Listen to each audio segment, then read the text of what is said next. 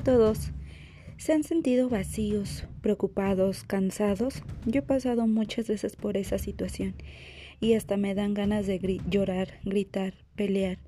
Y no es bueno sentirse así, porque la soledad es una compañera que siempre está a nuestro lado.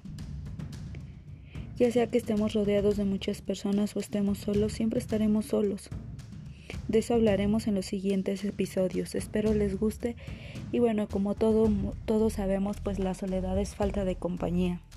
O lo queremos interpretar así, pero realmente también hay otra parte detrás de esto que es la soledad a pesar de estar rodeado de muchas personas.